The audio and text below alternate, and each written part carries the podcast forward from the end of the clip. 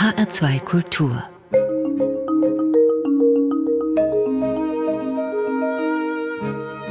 Doppelkopf Am Tisch heute mit Buchautorin Andrea Paluch. Gastgeberin ist Nicole Abraham. Andrea Paluch wurde im Mai 1970 bei Hannover geboren. Dort in Freiburg, Roskilde und Hamburg studierte sie Literaturwissenschaft und promovierte in zeitgenössischer britischer Lyrik. Andrea Paluch hat mehrere Romane für Erwachsene, Jugendliche und Kinder geschrieben, davon viele in Zusammenarbeit mit ihrem Mann, Grünenchef Robert Habeck. Seit dessen politischer Karriere schreibt Andrea Paluch solo. Zudem ist Paluch Musikerin und gibt Kurse im kreativen Schreiben. Hallo Frau Paluch, schön, dass Sie unser Gast im H2 Doppelkopf sind. Ja, hallo, vielen Dank, dass ich hier sein darf. Wenn man im Internet ein bisschen stöbert, dann gleicht ihr Leben dem eines Bilderbuches. Ihren Mann Robert Habeck haben sie schon während des Studiums kennengelernt. Sie haben vier Söhne und lebten lange Zeit in einem Haus an der dänischen Grenze. Mit Strand? Das würde dem Ganzen noch so ein i-Tüpfelchen aufsetzen. Das wäre toll gewesen, ja. Das Dorf, in dem wir gewohnt haben, das war, lag auf dem Schweinerücken, also auf, in der Mitte von Schleswig-Holstein. Wir hatten sozusagen zur Ostsee und zur Nordsee gleich weit. Aber wir mussten fahren. Also es war nicht so vor der Haustür. Und die Luft war aber salzig, trotzdem. Um Sie ein bisschen besser kennenzulernen, wie würden Sie sich denn selbst beschreiben? Sagen wir mal mit drei Adjektiven. Also ich kann nicht lügen. Ich bin direkt, glaube ich, und freundlich, hoffe ich auch. Sie sind nicht nur Autorin, sondern auch Musikerin und Sie haben mal in einer Rockband gesungen. Sie sind während des Studiums als Straßenmusikerin aufgetreten. Also ich bin mir sicher, da erlebt man so einiges, oder? Mein erster Kontakt mit Publikum, kann man fast sagen. Und auf der Straße ist das Publikum nicht still, sondern die sprechen dann und reagieren laut und äh, quatschen einen an. Und das beste Erlebnis war eigentlich mal, als ich mit einem Trio gespielt habe, also zwei Querflöten, ein Fagott, hat einer im Vorbeigehen, ich würde jetzt auch in meiner Erinnerung sagen, es war so ein bisschen so ein punkiger Typ mit grünem Irokesenschnitt, ruft der so zu uns rüber, ey, voll cool, da spielt einer auf dem Baumstamm ja, das Fagott, ne, das sieht halt ein bisschen aus wie ein, also so ein langes Holzstück, das man so bearbeitet irgendwie, ne? Also der hat, hat das Fagott für, als Baumstamm bezeichnet und das äh, lauthals kundgetan. Es war tatsächlich ein Brüller, fand ich. Wie kommt man denn dazu, Straßenmusik zu machen? Oder so schnell verdientes Geld. Teilweise konnte man damit sich den Urlaub finanzieren man also war nicht sicher, wie viel man so immer einspielt, aber grundsätzlich hat das gereicht. Was kam denn an so einem Tag mal zusammen, an einem besonders guten? Je größer die Besetzung, desto mehr Geld schmeißen die Leute, weil es halt auch geiler klingt natürlich, mehr Kontext, mehr, da passiert mehr. Und je mehr, aber je mehr Leute man halt ist, desto mehr muss man eben auch teilen. Und am Ende bleibt dann ja nicht so super viel für einen übrig. Aber also es ist schon ein ziemlich geiles Gefühl. Wir haben teilweise in so Hotelschluchten gestanden und dann haben die Leute von ihren Balkonen Geld runtergeworfen auf uns drauf. So, also das war schon toll. Ich weiß, aber es ist halt auch schon ewig her. Ich kann, habe keine Ahnung, ob das heute immer noch so wäre, weiß ich nicht. Sie haben sich für die Literatur entschieden. Mhm. Bewusst. Ich meine, Sie haben ja auch noch in der Rockband gesungen. Ja, das war mein Hobby so vor zehn Jahren oder so. Mhm. Also es war nicht nie mein Beruf. Das war wie eine Fortbildung oder so. Ich wollte Musik machen wieder und habe da bei uns auf dem Dorf nichts gefunden, mit was mit klassischer Musik zu tun hatte oder Kammerorchester oder sowas. Alles, was ich gefunden habe, war halt Band sucht Sängerin. Und dann habe ich da halt angerufen. Und dann sehr viel gelernt. Also ich habe dann Rockgesangsunterricht genommen. Ich habe Rockgeschichte gelernt, wie verrückt und ganz viel Musik nachzuspielen gelernt. Darüber dann auch gelernt, selber Sachen zu schreiben. Also wir haben mit der Band nur eigene Stücke gespielt. Mhm. Es war eine sehr lehrreiche Zeit und auch arbeitsaufwendig, aber es war immer also Amateur-Level. Und Sie spielen eigentlich Querflöte. Wie gut können Sie das? Also für eine nicht professionelle ganz okay. Es braucht aber auch Übung, oder? Ja, ja, ja, so, klar. Wie sieht so ein normaler Tag bei Ihnen aus? Also Querflöte und Schreiben? Also momentan, ich muss sagen, diese Corona Phase, die hat mich ein bisschen lahm gemacht irgendwie. Also ich krieg momentan mein Hintern nicht so gut hoch für Musik. Liegt aber sicher auch daran, dass es kein Ziel gibt. Also woraufhin ich etwas üben sollte oder so. Während Bücherschreiben auch in der Corona-Zeit natürlich ging, weil das ja eh immer alles zeitverzögert ist. Man schreibt ja in die Zukunft. insofern ist gerade bei mir, was Musik angeht, eher Flaute, so auch lustmäßig irgendwie, weiß ich nicht. Ich brauche, also man braucht, man spielt Musik für andere. Und wenn die anderen nicht da sind, dann ist es irgendwie blöd. Auf welche Musik stehen Sie denn so, Frau Palo? Eigentlich alles, was nicht so erwartbar ist. Also zeitgenössische Klassik ja. zum Beispiel. Ne? Also Ja. das ist Musik, die mich herausfordert, die im Grunde schon abbildet, was wir in unserer Lebenswelt machen müssen, nämlich echt eine komplette Veränderung dessen, was wir gewohnt sind. So gesehen eine politische Musik, wenn man so will. Also diese Avantgarde, die sich löst von zum Beispiel Tonalität oder dem, was wir halt zu hören gewohnt sind. Ich habe angefangen zu lernen, eben die Notation für zeitgenössische Musik zu lesen, weil die sich auch vom Notensystem verabschiedet haben. Und das ist krass. Das ist eine große Herausforderung. Das sieht toll aus, aber man muss sich so konzentrieren. Also man muss erstmal le lernen, was diese Zeichen bedeuten. Und dann muss man dem halt mitfolgen, vor allen Dingen, wenn man im Ensemble spielt. Also es ist unglaublich schwer. Aber halt deshalb auch toll, finde ich. Ah, wie muss ich mir das vorstellen? Ehrlicherweise gibt es da wenig gemeinsame Strukturen. Also fast jeder Komponist hat so seine eigene Handschrift so ein bisschen. Also es gibt oft eine Linie, auf der entlang Tempi angegeben sind, aber nicht so mit Metronom, sondern also mit Sekunden und dann also eine halbe dauert 60 Sekunden, im nächsten Takt dauert eine Achtel zwei Sekunden. Und da muss man jetzt mal ausrechnen, wie lang ist jetzt dieser Notenwert und also so echt krasse Sachen. Unglaublich. Aber trotzdem gibt's eine Regel dafür, sonst könnte man es ja nicht lernen.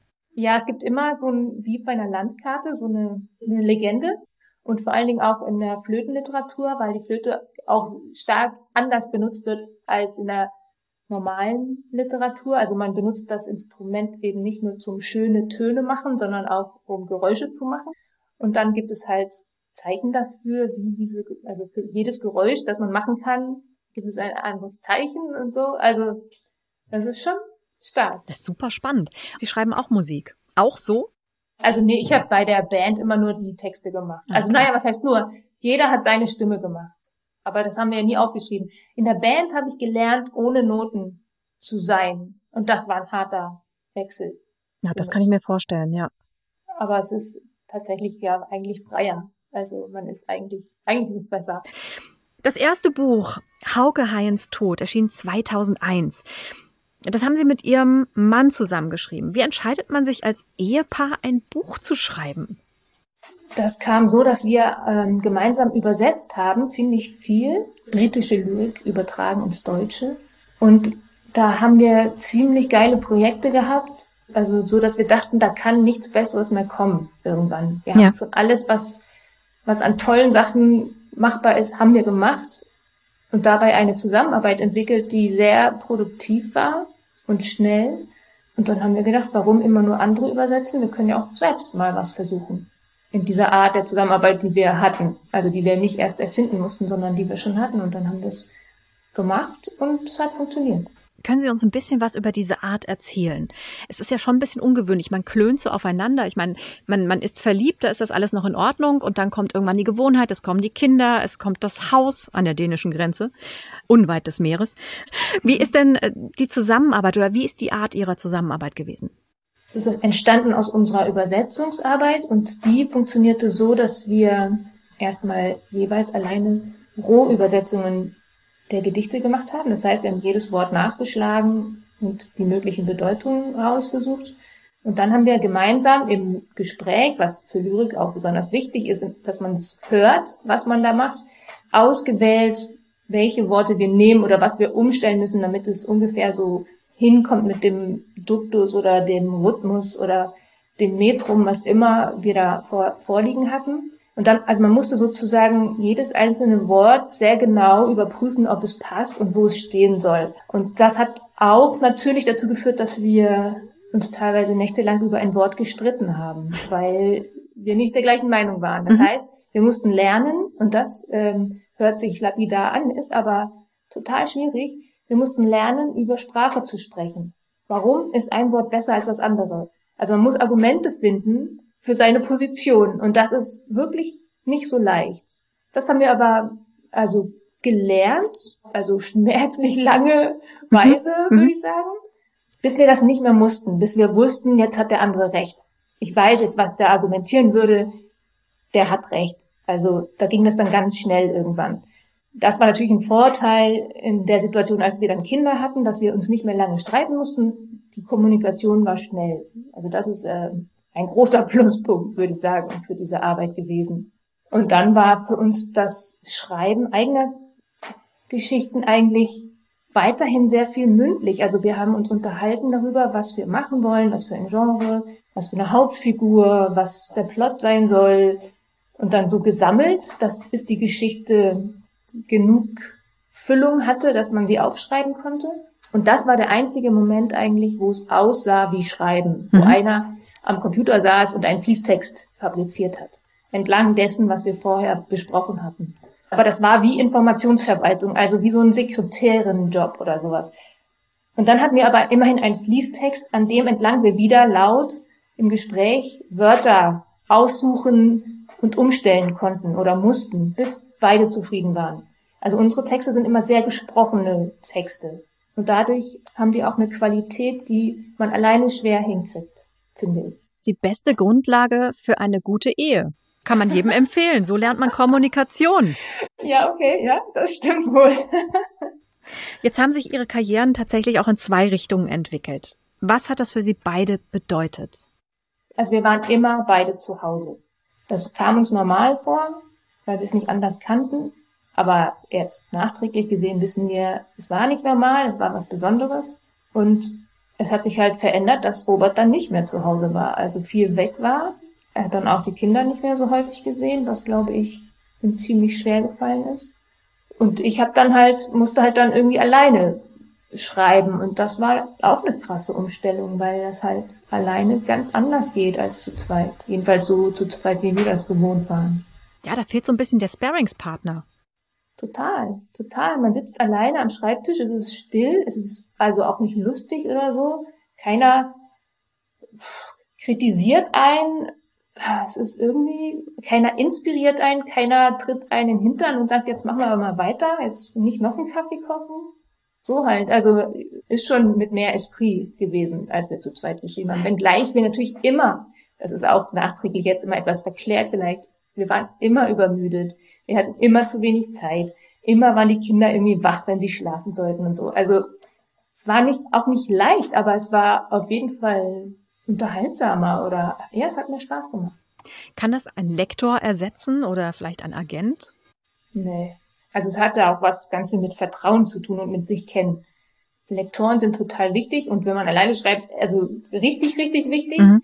Aber das ist nicht gesagt, dass dass man einen Lektor hat oder findet, der auf der gleichen Stil- oder Geschmackslinie ist wie man selber. Also klar kann jeder was Kritisches zu meinem Text sagen, aber der einzige, mit dem ich sozusagen unmittelbar geglaubt habe, ist äh, Robert gewesen. So.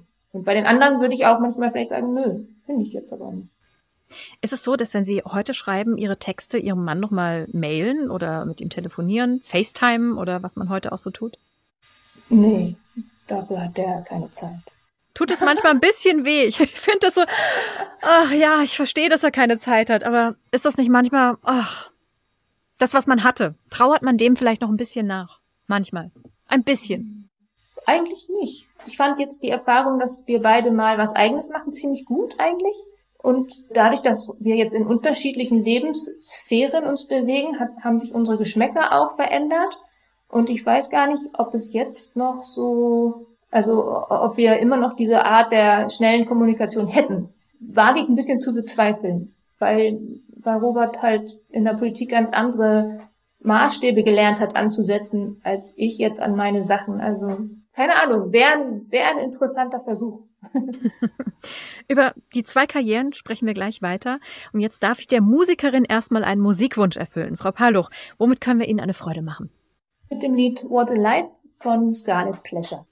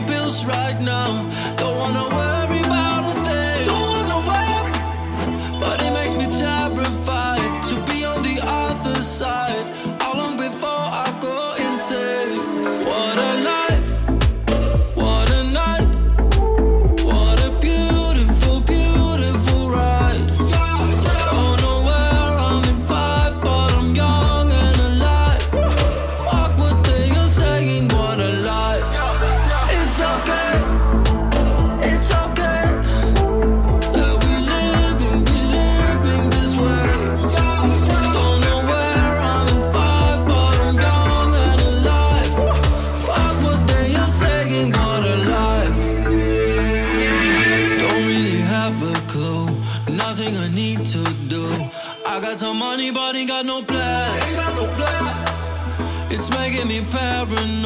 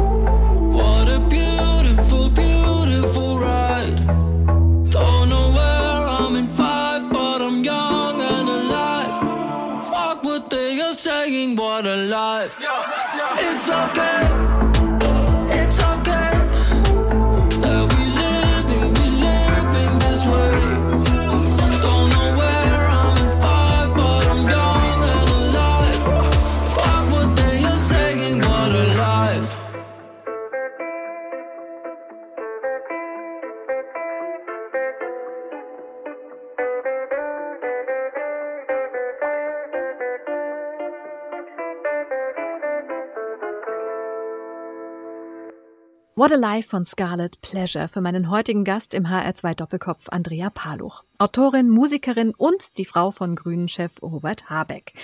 Frau Paluch, was macht die Frau von mit Ihnen? Ja, die nervt. Hasse das.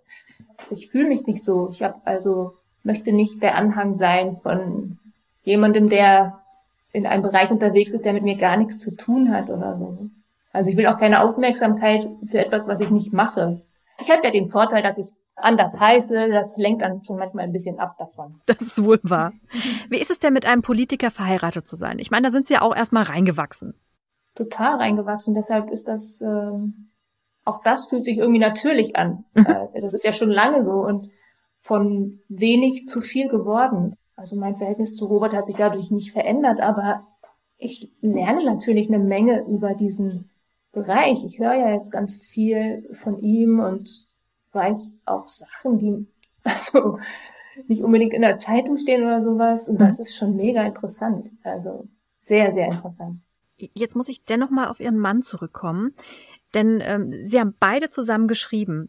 Und da war von Politik noch gar keine Rede. Ihr Mann hat Philosophie studiert. Wie, wie kommt man vom Schreiben in die Politik?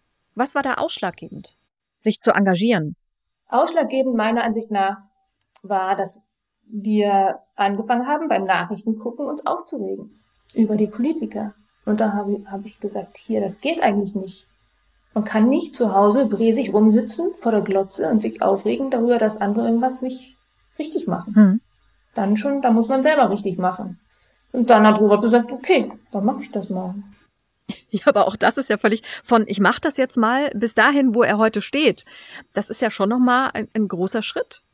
Ja, so war das ja auch nicht gedacht. Das war ja alles ein bisschen zufällig. Also ja, was soll ich sagen? Die Personaldecke war dünn oder was? Keine Ahnung. Und Politik ist nichts für Sie? Nee. Mhm. Also dieses, ich habe ein Problem damit, Leute davon zu überzeugen, dass ich recht habe. Das finde ich irgendwie komisch. Und mhm. darum handelt es ja schon, so ist ein bisschen pointiert gesagt, aber dieses, man muss Mehrheiten finden für seine Position, ist ja im Grunde nichts anderes wie, ich habe recht und erkläre dir jetzt warum. Ich meine, es hat auch wieder was von, wir reden über einzelne Wörter und ich sag dir, warum mein Wort nehme und nicht dein Wort oder so. Es, mein Leben ist halt so, ne? Man muss irgendwie sich manchmal streiten, aber also sich beruflich, öffentlich zu streiten und Kompromisse finden und sowas, das ist, das übersteigt meine Geduld, glaube ich. Glauben Sie, dass Sie deshalb so gut mit Worten umgehen können, weil Sie Literatur studiert haben oder liegt Ihnen beiden das im Blut?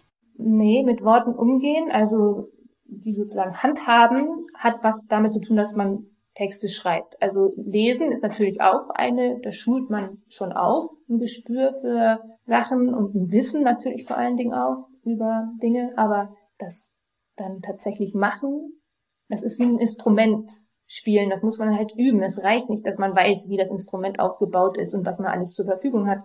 Man muss es halt üben, damit man es benutzen kann. So war es mit der Sprache auch. Also ich würde sagen, unsere Ausbildung hat bei uns nachts in der Küche stattgefunden, wenn wir über die Übersetzung gestritten haben.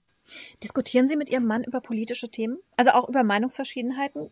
Geht es da manchmal richtig zur Sache oder trennen Sie das? Einfach strikt. Wenn Sie sich sehen, ist jetzt private Zeit und alles andere wird ausgeblendet. Wir reden die meiste Zeit über Politik und wir liegen nicht so weit auseinander. Also es ist auch, geht auch gar nicht so sehr dann um persönliche Meinung, sondern es geht meistens um, um Problemlagen, die in irgendeiner Weise gelöst werden müssen. Mhm. Und, und dann, und da muss man sich nicht drüber streiten. Das ist ja, da muss man irgendwie pragmatisch rangehen oder so. Sie haben vorhin schon gesagt, dass Ihr Mann, der dann nach Berlin ging und weniger zu Hause war, sicherlich auch die Kinder vermisst hat. Was hat das denn mit Ihrer Familie gemacht? Also Sie waren ja quasi dann mit Ihren vier Söhnen alleine.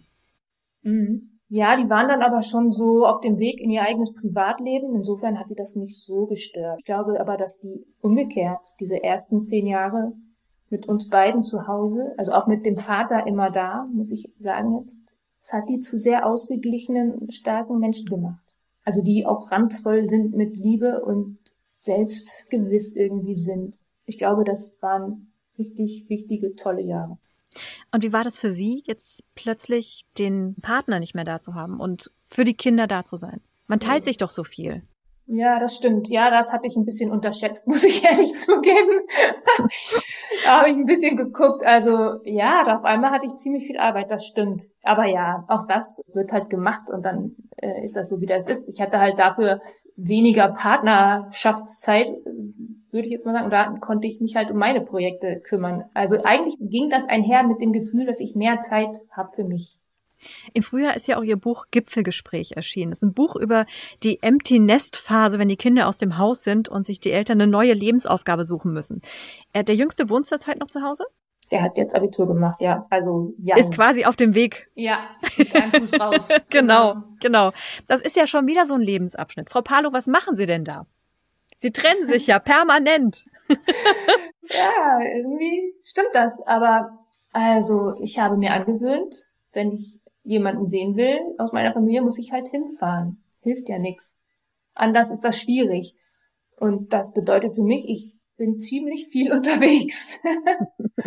Die Hälfte meines Lebens verbringe ich im Zug, fast so ähnlich wie Robert. Nur, dass ich halt nicht zu irgendwelchen politischen Veranstaltungen fahre, sondern zu den Menschen, die ich liebe. Das ist total schön. Ich habe mal gehört, wenn man irgendwie Rauschmittelabhängig ist, dass die Entwöhnung genauso lange dauert wie die Abhängigkeit. Und da habe ich schon gedacht, dass, ob das so auch ist, wenn man Mutter ist und die Kinder weg sind. Aber das wäre natürlich krass, weil das würde bedeuten, bis zu meinem Lebensende würde ich ein bisschen traurig sein, dass die weg sind. Glaube ich nicht. Also ich hatte ein bisschen so eine Trauerphase, aber die ist schon lange vorbei. Das Haus ist jetzt leer. Ja. Was passiert Außer denn? Es ist Corona und alle kommen nach Hause. genau. Studieren brav, also von zu Hause aus. Ähm, genau.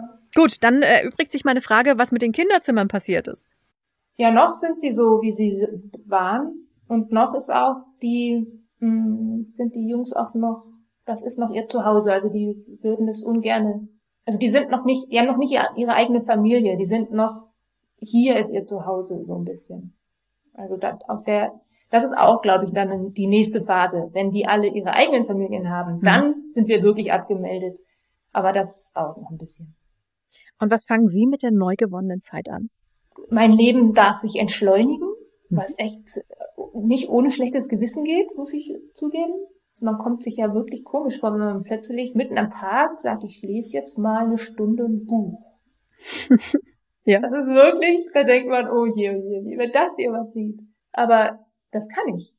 Und das macht Spaß. Das ist super. Also es ist auch grundsätzlich so ein bisschen so ein Lebensgefühl wie vor den Kindern. Also fragen Sie mich mal, wie meine Tage vor den Kindern umgegangen sind. Ich weiß es nicht mehr. Die sind aber umgegangen und zwar schnell.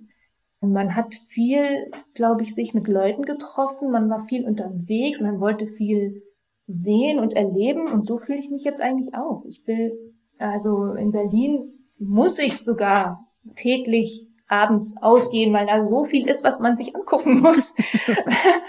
und äh, und über Robert treffe ich in Berlin auch so viele interessante neue Leute, die Kontakt halten ist halt auch echt zeitaufwendig. Als wir in unserer Familienblase gelebt haben, hatten wir quasi keinen Außenkontakt. Und ich habe das Gefühl, mein Leben besteht im Moment nur aus Außenkontakt. Also es ist ganz schön umgekrempelt. Es ist, aber es ist toll und ich genieße das sehr. Zeit für Musik. Was darf es denn sein, Frau Palo? Jetzt wünsche ich mir von Dominik Becker Betonbeet. Das ist ein ganz interessanter Titel. Warum ausgerechnet den? Weil Dominik ein guter Freund von mir ist. Und ich, ich habe die äh, diese CD, wo das Lied drauf ist von ihm, die habe ich eine Zeit lang rauf und runter gehört. Und das sind dann solche solche Lieder, die wecken in einem so eine so eine bestimmte Zeitphase. Also man ist so zurückversetzt, finde ich, in die Vergangenheit. Und das finde ich auch spannend.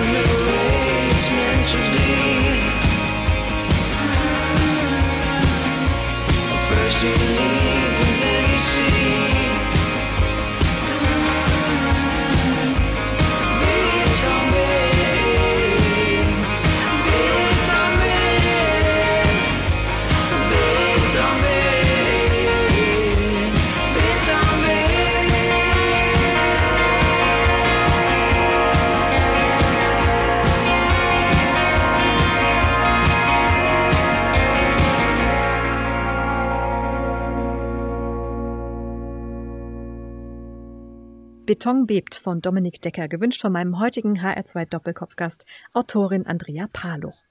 Im August ist das Kinderbuch Die besten Weltuntergänge erschienen, illustriert von der Grafikerin Annabel von Sperber. Frau Paluch, ist das Ihre neue Sparringspartnerin, so wie Ihr Mann Robert vorher?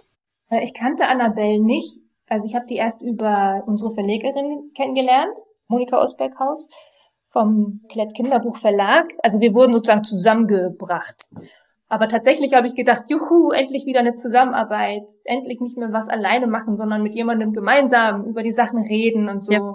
Und dann kam halt Corona und wir haben, naja, Telefonkonferenzen gemacht und so, aber ich war nie in ihrem Atelier, ich habe nie ihre Skizzen da in echt gesehen und so. Also das war schon auch ein bisschen traurig, fand ich.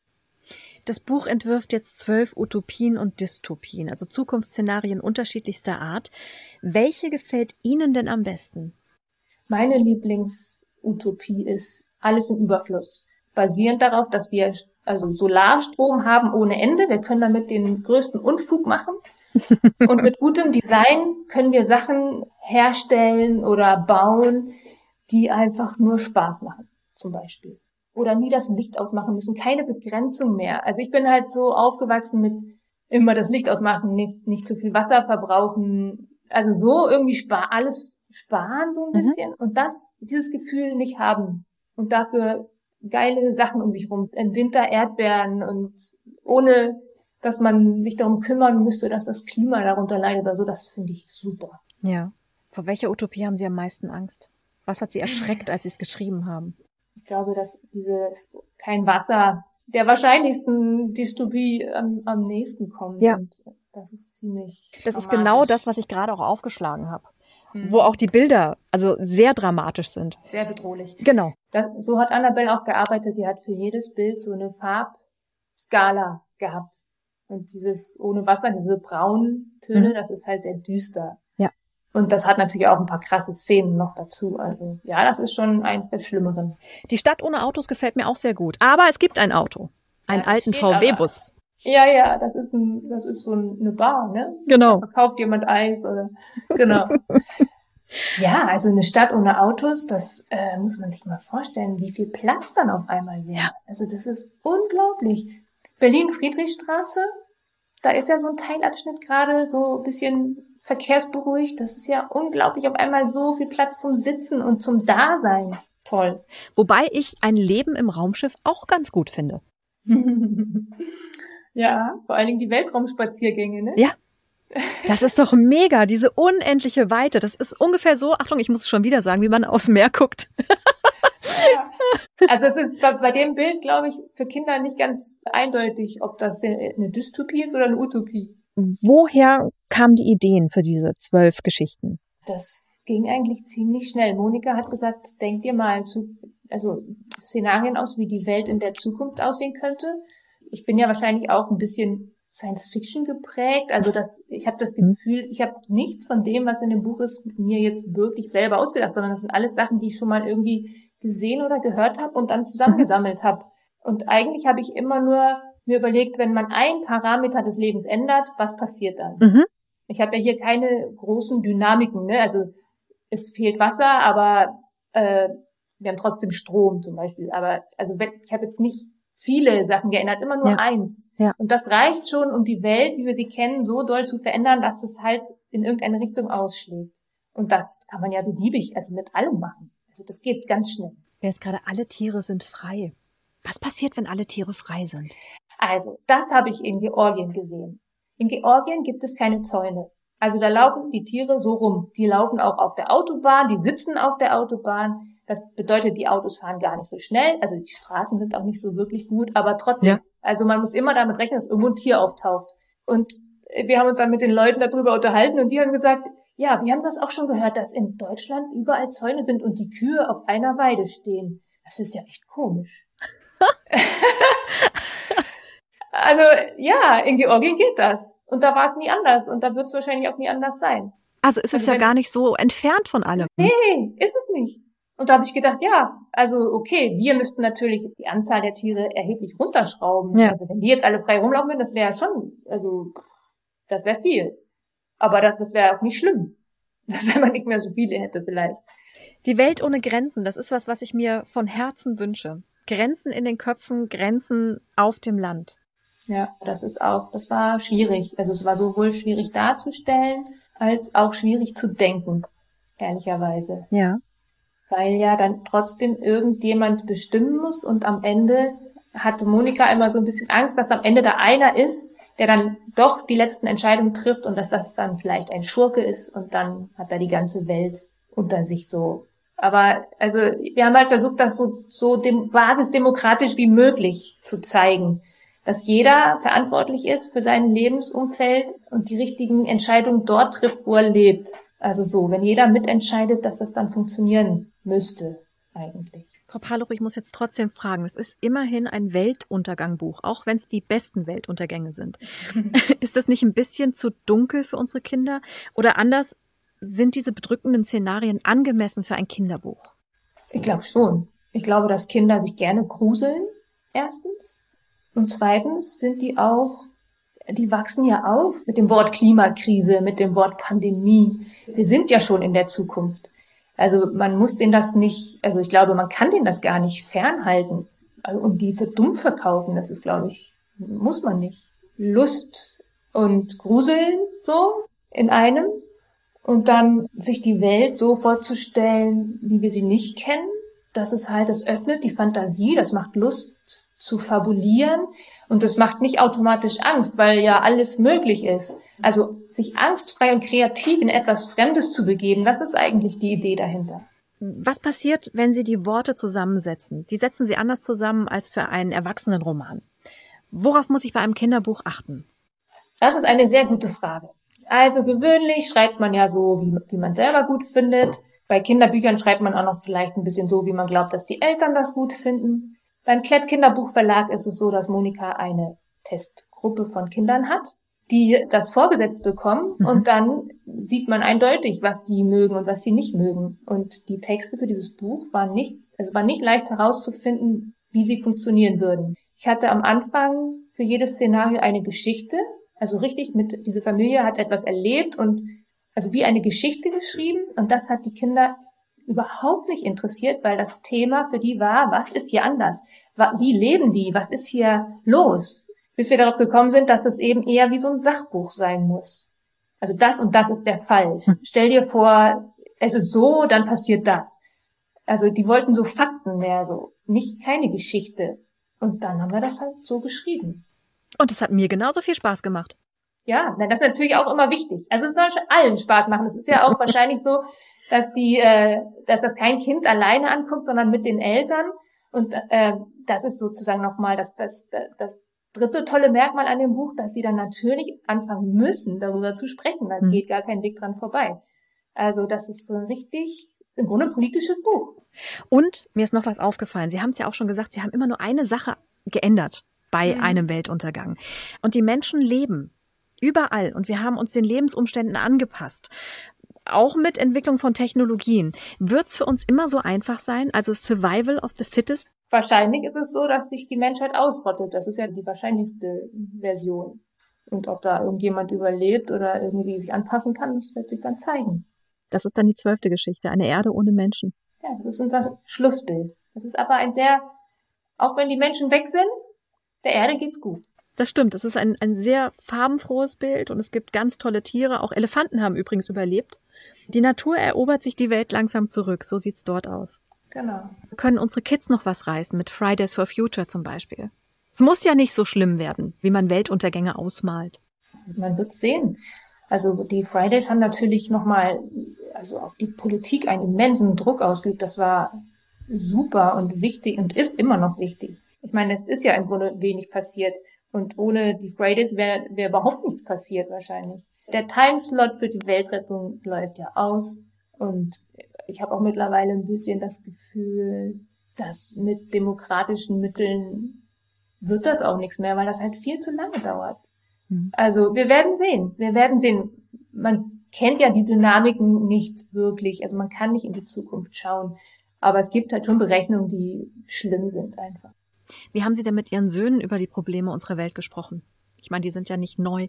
Ich habe damit nie mit denen darüber gesprochen, aber die haben manchmal sowas gesagt. Irgendwie wie, wenn ich 50 bin, dann gibt's kein Erdöl mehr oder so. Also die ja. hatten dann immer so, oder einer, der mein Jüngster hat gesagt, ich mache jetzt noch schnell einen Führerschein, dann bin ich einer der Letzten, der noch einen Verbrennermotor fahren kann. Also so, äh, ja, die machen sich da schon Gedanken. An welche Zukunft glauben Sie, Frau Palo? Auf welche hoffen Sie? Also ich hoffe, dass man, wenn man tatsächlich noch große Veränderungen schafft, dass die Erde so eine Art Selbstheilungsprozess anfangen kann, dass die wieder in einen Trott kommt, mit dem wir leben können. Und wie werden wir dann leben? Oh, das, wenn das so, wenn man, also wenn es so einfach wäre, ne? Eben, ja. ja, genau. Genau, man müsste ja im Grunde noch 20 mehr von diesen Visionen hier machen und dann alle in ein Bild packen. Und dann würde da vielleicht irgendwas dabei rauskommen, was ein bisschen so ist, wie es dann wird.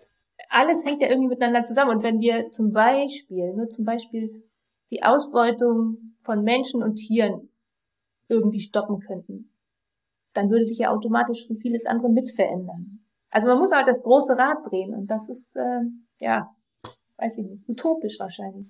Kann es helfen, wenn wir im Kleinen anfangen? Klein anfangen und dann immer wieder größer werden? Also es ist auf jeden Fall ja nicht verboten, sich äh, so zu benehmen, dass es dass es besser ist fürs Klima zum Beispiel. Ne? Mhm. Also immer nur zu warten, dass da Regeln kommen, ist halt auch billig. Also ja, natürlich hilft es. Auch als Vorbild oder auch als Thematisierung ganz einfach. Also mh, hm, für mich kann ich zum Beispiel sagen, dass ich keine tierischen Produkte mehr esse. Und das ist immer ein Thema, weil, also das ist so ein Affront gegenüber den, der gewohnten Lebensweise, dass, dass Menschen da automatisch drauf anspringen, obwohl ich das gar nicht, also bezwecke wirklich, aber, also das macht was, wenn man selber irgendwie hm, eine Veränderung schon beschließt für sich. Aber es ist halt beschwerlich. Und man kann eben im Privaten diese Beschwerlichkeiten auf sich nehmen oder eben nicht. Kann denn das Kinderbuch über die besten Weltuntergänge die Welt ein bisschen besser machen? Nee, das können Bücher nicht. Aber es kann, es kann natürlich den Horizont öffnen und meiner Ansicht nach die Kreativität fördern. Und die brauchen wir bei der Lösung von den zukünftigen Problemen. Also dieses ewige Labern, es kann nicht so weitergehen, ja, wissen wir jetzt mittlerweile alle, aber wie soll es denn weitergehen? Dazu muss man kreativ sein und dazu muss man eben offen und frei und fantasievoll denken können. Und das unterstützt so ein Buch, glaube ich. Vielen Dank, dass Sie unser Gast im HR2 Doppelkopf waren. Ich bedanke mich. Das war schön. Jetzt darf ich Ihnen noch einen letzten Musikwunsch erfüllen. Das ist von Emiliana Torini, To Be Free.